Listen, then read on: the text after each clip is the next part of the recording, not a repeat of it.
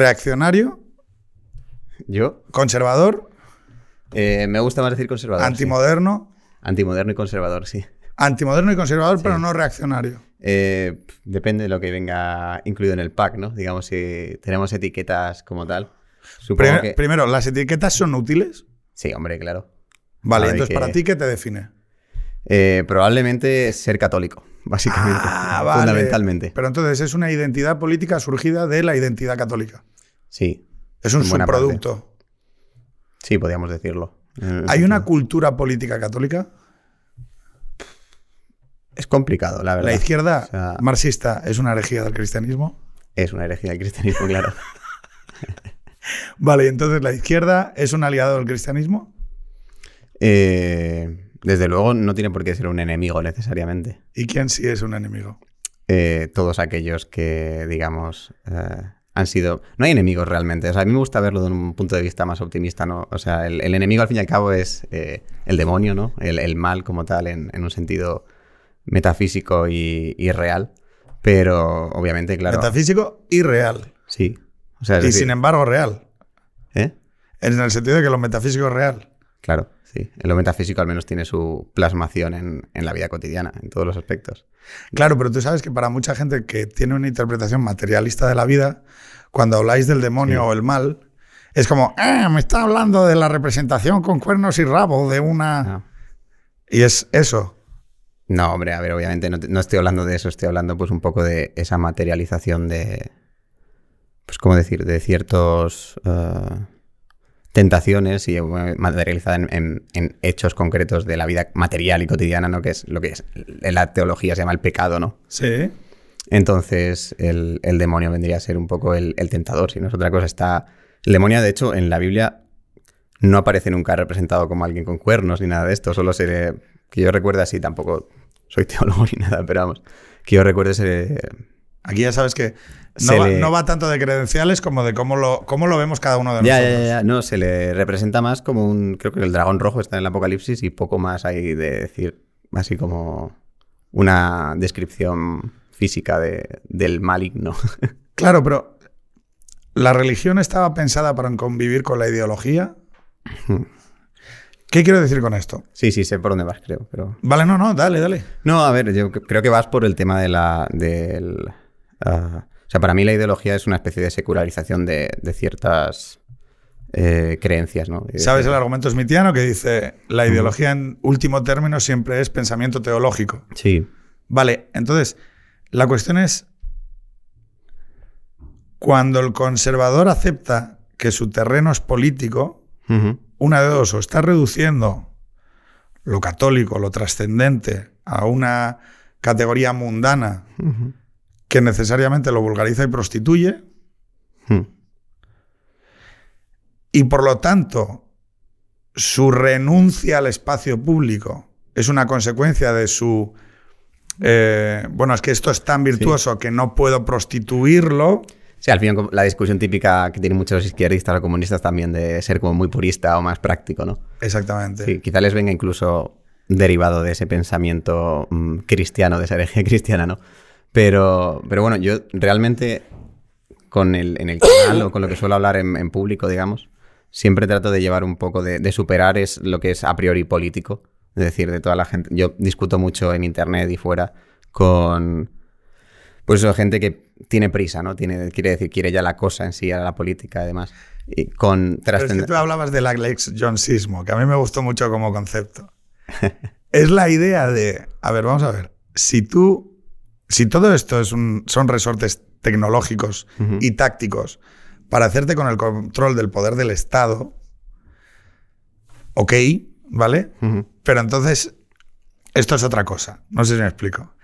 Y si en realidad de lo que pivota es en torno a la vida buena, entiéndase por los múltiples caminos por los que uno puede llegar a ese debate, es otro debate. O sea, no sé si me explico. Son o, o no, o es a el mí, mismo. Yo no lo considero, a mí no me gusta tampoco separarlo. O sea, quiero decir, mm, soy bastante, o sea, creo que mm, al fin y al cabo lo de la vida buena en un sentido más personal está intrínsecamente ligado con la vida social. Es decir, Eh, Con el Estado y sus formas cuando me, pre- políticas. cuan- cuando me preguntan por qué el canal se llama Teoría de la Guerra y hablo casi de, de desarrollo personal muchas veces, yo lo que trato, de, lo que explico así para la gente que no lo conoce es eh, decir, es, hablo de limpiarte por dentro para limpiar por fuera, ¿no? Entonces, lo, lo que considero primero que esto también hay una corriente, tanto en bueno, Estados Unidos ya hay mucho tiempo, en España no, hay, no ha calado tanto el rollo Jordan Peterson en un sentido... Hace la cama. Sí, exacto, pero no ha, ha calado más en una lectura política de... ¿Tú te cierto- haces la cama? Yo me hago la cama, sí, o lo intento todos los días. ¿Pero porque te lo dice Jordan Peterson o porque te lo dice tu madre? No, porque me lo digo yo mismo. Mi madre, de hecho, ya la batalla la perdí hace tiempo y es como que he tenido que yo reencontrarme con el alma eh, materno. De, Oye. ¿no es, no es muy paradójico que haya gente que en la puñetera vida se haya hecho la cama porque se lo haya dicho su madre o su abuela? Sí, lo haga Y resulta lo un que un intelectual canadiense le dice, hazte la cama. Y entonces dice, él, me voy a hacer la cama. O sea, que, o sea, Sí, bueno, de hecho, Internet está llena de memes con cosas incluso más eh, escatológicas para, para Pero- eso. Pero lo que te decía es, claro, tú hablas en teoría de la guerra sobre algo que tiene que ver con, lo has llamado desarrollo personal. A mí es que desarrollo personal me suena a, Sí, coach, autoayuda, sí. sí, a, a- a la jerigonza esta corporate de LinkedIn Learning y, y su Sí, puta de madre. hecho, yo creo que no tengo un público que busque eso como tal, sino que mm, te diría que la gente que suele atenderme, que tampoco es mucha, es más eh, gente que no encuentra referentes en lo que yo suelo- en lo que en lo que ofrezco yo realmente, que es algo muy de nicho en el fondo, que es pues el comprender que tu vida tiene un sentido, que eso sí que tengo más relación quizá con lo que decía Jordan Peterson y otros autores que dicen el- no sé, el Maps of Meaning, ¿no? De este libro tan famoso que tiene. Bueno, tan famoso, no menos famoso, pero es un poco el que le da dota a su pensamiento, del de decir que todo tiene un valor simbólico y trascendental y demás. Él lo argumenta desde un punto de vista más junguiano y más materialista en el fondo. De hecho, hay mm, un podcast muy bueno que siempre recomiendo, que no es muy conocido, que eh, es una entrevista a Jordan Peterson en el canal de... Creo que está en su propio canal, que le hizo con Jonathan Payo, que es un, un cristiano ortodoxo canadiense también.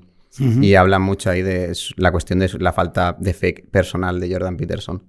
Y, y bueno, él dice que hay un salto que no es capaz de, de hacer y por eso no, al final no consigue eh, encajar la fe en su vida, ¿no? De algún modo. Y, y- ¿Puedo, preguntarte eso? ¿Tú tienes fe? Sí, claro. Tú sabes que yo no la tengo. Sí. Vale. Yo, claro, para mí la religión es una filosofía práctica. ¿Vale? O sea, esencialmente la, la dimensión de valor que tiene para mí la religión y por lo que me gusta que, que permee hacia las comunidades morales y sociales en las que yo vivo es porque me parece que, de alguna manera, empuja a un comportamiento social y personal y empuja a una, por lo menos a una, a una pregunta sobre la propia moral. Es decir, sobre, o sea, si, si nos tenemos que preguntar si la vida tiene un propósito y un sentido, el mero hecho de que nos planteemos que lo tiene necesariamente hace que vivamos mejor.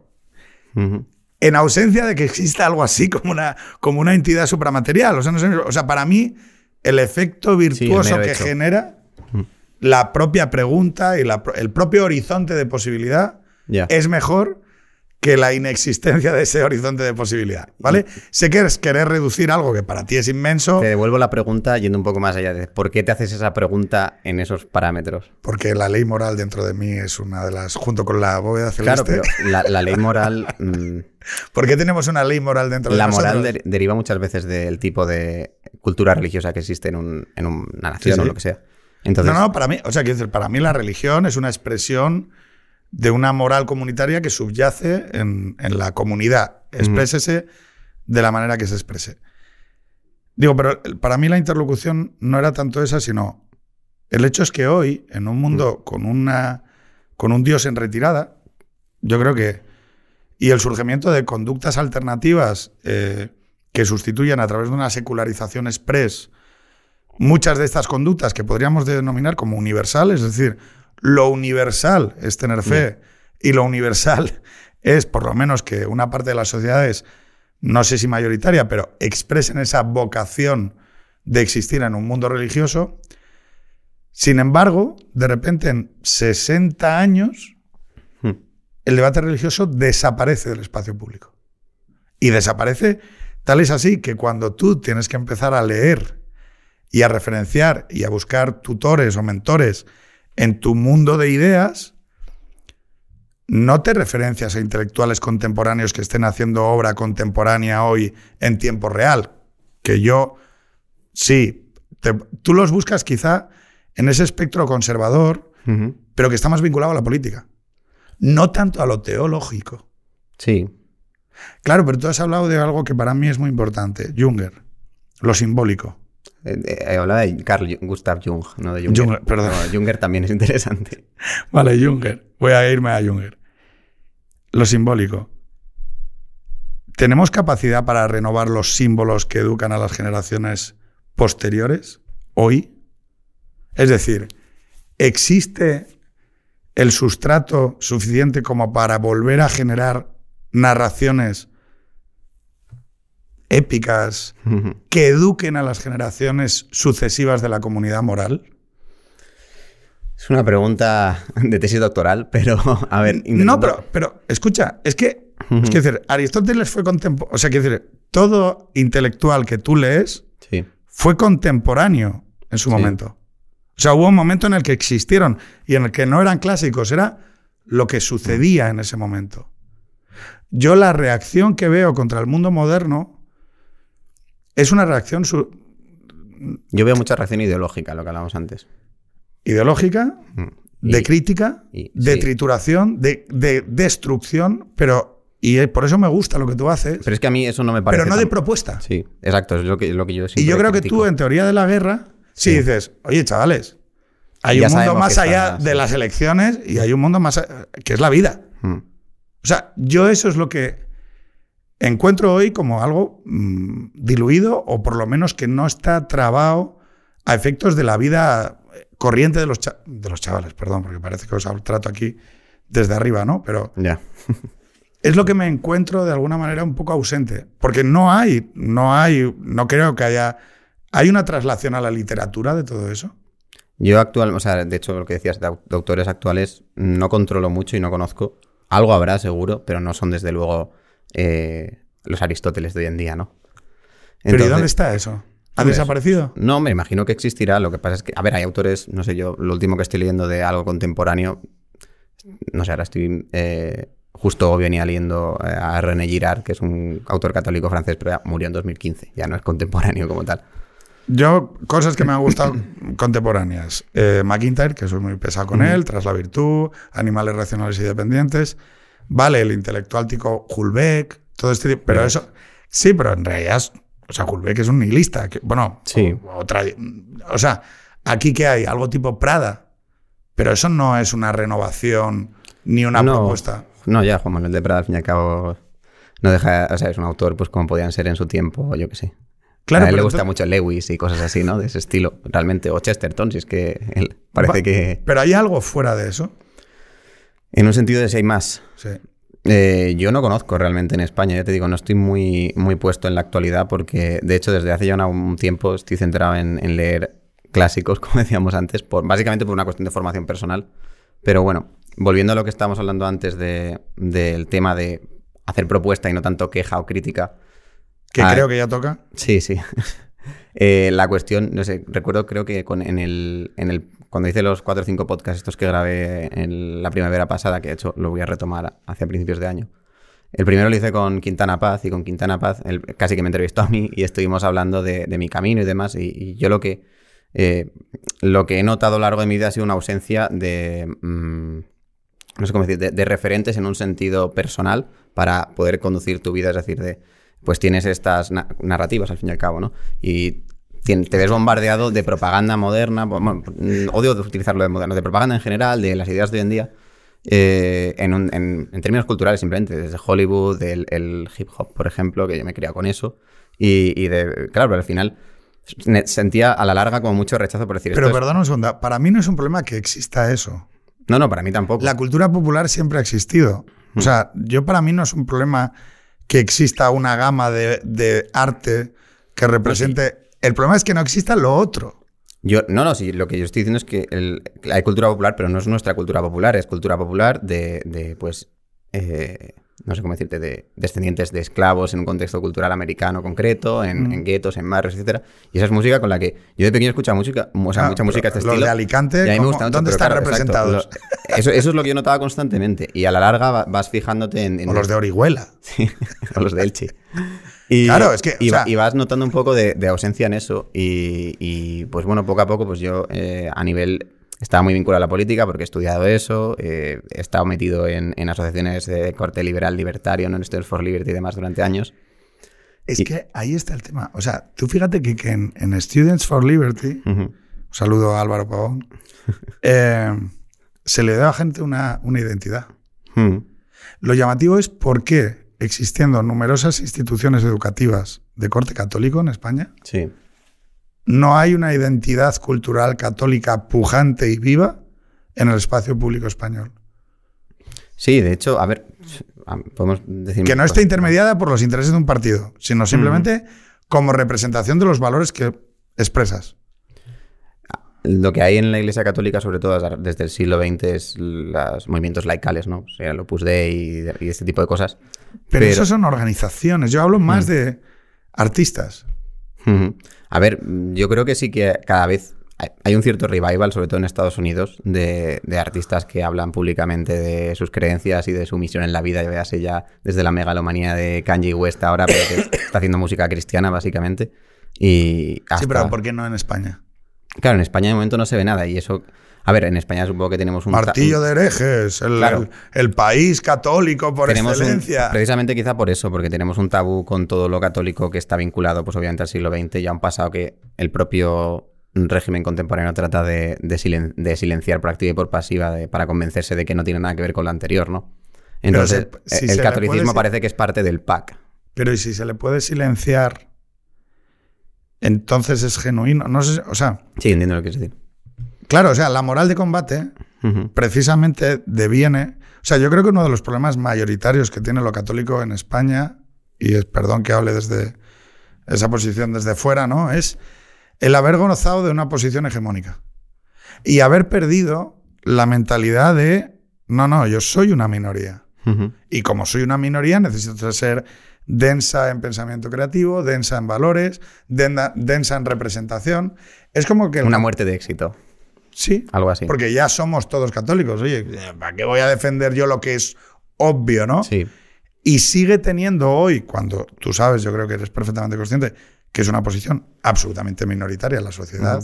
Yo creo que hay mucha gente que sigue consolándose pensando, bueno, somos católicos culturales. Sí. No, mire, o sea, que no, no sé qué quiere decir eso. Si lo que quiere decir usted es que celebra dos fiestas a la- en- durante la vida Sí. y, se, y hace un funeral, sí, pero eso no, no creo que tenga nada que ver con la representación de determinados valores en el espacio público. Claro, la cuestión es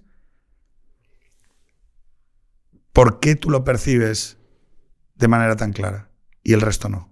O sea, tú sabes que tu posición Sí. es minoritaria. Sí, a ver, yo lo sé. De hecho... ¿Y de dónde te viene esa, esa eh, o sea, ese suceso paulino de decir, hostia, soy minoría? Eh, a ver, supongo que de un poco de salir a la calle y encontrarte un poco con la, sobre todo con la vida que, que yo, yo, a ver, me he criado en un entorno católico y demás, pero no he sido como hasta ahora, en el sentido de estar tan convencido como antes. He tenido épocas un poco más de cierto escepticismo y demás, y, y de frecuentar otros ambientes a los que, por ejemplo, ahora, ahora me muevo, ¿no?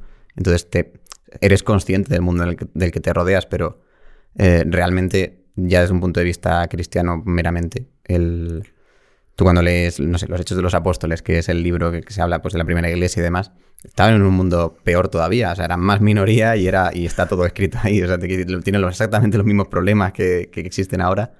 Pero claro, mm, sin un pasado para la iglesia en, ese concreto, en concreto, porque como dices tú ahora, vivimos esa época, pero después de una especie de muerte de éxito, ¿no? Entonces, eh, claro, volver a tratar de erigirte como mm, soberano de la moral, ¿no? En cierto modo, que era un poco lo que el papel que juega la iglesia de intermediario entre ciertos cuerpos políticos, ¿no? Eh, eso se ha perdido en buena parte, aunque sigue teniendo influencia, obviamente, porque sobre todo a nivel internacional, el Vaticano sigue teniendo influencia. Pero a nivel de la política quizá más nacional ha, desapa- vamos, ha desaparecido en buena parte, salvo para nutrir de titulares escandalosos de vez en cuando a la prensa y, y poco más. No, no juega un papel mucho más relevante. Entonces, eh, pues eso, lo que... mm, Cuando, tenés, cuando tenemos una iglesia... Claro, pero yo aquí separo dos cosas. Uno, la responsabilidad individual que como católico uno tiene. ¿vale? Que tú la atiendes porque dices, oye, yo me voy a poner a comunicar mis cosas pequeñitas, Sí. voy a hacer mi, mis cosas en teoría de la guerra, voy a hablar de las cosas que veo y de cómo las veo, voy produciendo síntesis propias, no, no, me, no, me, no me atengo a la normatividad de que es que esto tiene que ser así, sino que me como la cosa, la produzco, la sintetizo y la comunico, ¿vale? Pero la mayor parte del mundo del que tú vienes no es así. No, claro que no es así. O sea, lo que te decía antes, o sea, yo sé más o menos cómo es el mundo porque vivo en él, ¿no? Igual que, que tu hijo de vecino. Entonces, el, lo que, no sé, en cierto modo a veces te puede producirte incluso depresión o desesperación el decir, "Joder, estoy predicando en el desierto, ¿no? Ahí juega un papel muy importante a nivel personal la fe, por supuesto, ¿no? Es decir, de, bueno, tienes el, el- hasta cierto punto, porque siempre estás en constante autocrítica, el convencimiento de que lo que estás haciendo es lo que tienes que hacer, o sea, tu vocación, vamos a decirlo así, eh, al menos para con esa esfera de tu vida semipública. Y, y, y ya está, y no pasa nada si te escucha una persona como que te escuchan mil o lo que sea. La cuestión un poco es el, pues lo que, lo que suelo comentar, el tratar de ser, de, pues no sé, el... Fíjate, hay decir la mejor parte- versión de ti mismo en un sentido de, de lo que tú estás llamado a ser por Dios, al fin y al cabo. O sea, yo no trato en los vídeos, si los ves, no trato de darle un enfoque meramente teológico cristiano, decir No. todo esto. No, trato de hablar de cosas un poco simbólicas y de. y de, mm, pues eso, de, de- de evidenciar que más allá de las propias. la fe que contengas, la fe, al fin y al cabo, es una gracia, ¿no? No tiene. Todo el mundo la, tiene ni, tiene la suerte de. Entonces, eh, al margen de lo que de lo que Dios dado en ese aspecto, pues de, ser consciente de decir de, eh, caray, las cosas tienen un valor eh, eh, simbólico por sí mismas y mis, mis acciones durante el tiempo que tenga tienen una trascendencia que, bueno, ya sea histórica o sea espiritual, pues está ahí, ¿no? Y, y, bueno, pues eso todo responde a, un- a una suerte. Siempre hablo mucho de las jerarquías y del orden y demás. Y todo responde a, a una suerte de, pues eso, de pirámide de Maslow casi, ¿no? Pero con, el, con la cuestión personal y, y espiritual. Mira, yo eh, te voy a lanzar la última pregunta con la que acabamos el podcast, que es que hagas una recomendación de una peli, de una serie, de un libro. Pedirte disculpas porque he llegado tarde por culpa del curro y esto se ha hecho más corto de lo que me hubiera gustado, eh, para nada. Eh, estoy llamando ya a mi mujer. esto es así. Pero sí, decirte, eh, la pregunta que te voy a lanzar es eh, si yo voy a ir al infierno. ¿Vale? Es decir, pero sí decirte antes de que nos despidamos, porque es una cosa que me parece muy importante, es que eh, el espacio público requiere de procesos de comunicación en los que no haya intermediación por parte del Estado o del mercado. Tips, para tips mí- del consultor, ¿no? No, pero es que para mí es muy importante lo que haces, en la edad que lo haces, y sin que exista un objetivo ulterior en lo que haces. Hmm. Es decir, que la experiencia de comunicación que tú haces al espacio público no tenga un objetivo ni una agenda ulterior, sino que tenga valor en sí, porque estés comunicándoselo a alguien. Yo me pongo tu podcast a veces para, bueno, el YouTube para, para hacer cosas y tal, evidentemente desde muchas veces desde posiciones discrepantes, pero es que yo en ese intercambio que haces entiendo cosas y aprendo cosas y entiendo que hay una parte de la sociología de mi país, ¿vale? Que debe estar representada en el espacio público, ¿no? Me parece importante que vinieras hoy aquí porque eres representante de, de algo que no es la organización conocida como iglesia, no formas parte de, de ninguna organización que tenga un objetivo No. concreto y determinado, sino que eres Daniel Fenol, Sí. que decidiste un Católico día, de barrio. católico de barrio, que decidiste un día abrir un YouTube Sí. y empezar a hablar. Hmm. Si tuviéramos más gente que hiciera como tú, seguramente tendríamos un espacio público más rico, más sano, más nutrido.